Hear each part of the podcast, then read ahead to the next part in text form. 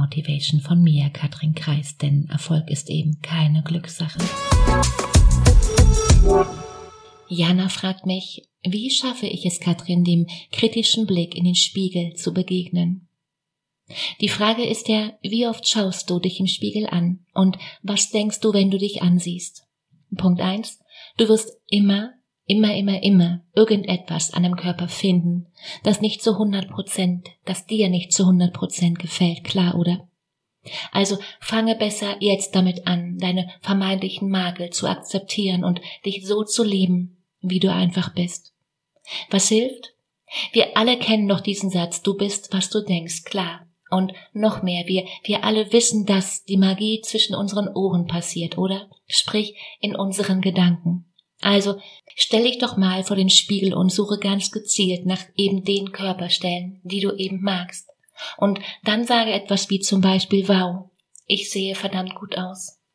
Das, das fühlt sich vielleicht zu Beginn seltsam an, klar. Aber mit der Zeit schreibst du die Gewohnheit der Selbstkritik einfach um. Und hier, und das ist versprochen, brauchst du Wiederholung. Genau darin liegt die Magie. Nimm dir genau die Zeit, die du für dich benötigst. Plane Zeiten dafür ein, am besten jeden Tag zu einer bestimmten Uhrzeit.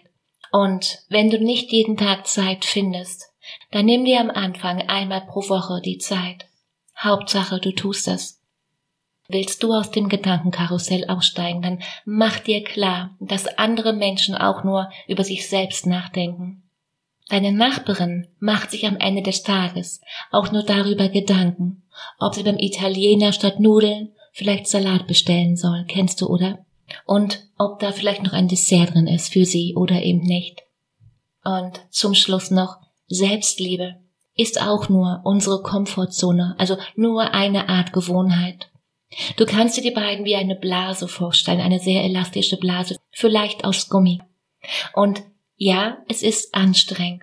Du kannst diese Blase ausdehnen. Und mit der Zeit leiert das Gummi aus, versprochen. Und dass du deine Komfortzone gerade verlässt, das merkst du an dem Gefühl von leichten Unwohlsein. Gemischt mit, mit, ja, mit ein bisschen Aufregung. Ja, und, und auch Freude, klar. Im Ernst, du bist nicht perfekt. Wir alle sind nicht perfekt. Und genau das ist auch gar nicht der Punkt.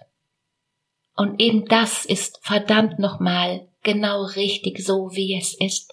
Und genau dafür lieben dich die eben richtigen Menschen, oder? Also verzeihe dir selbst und mach einfach weiter.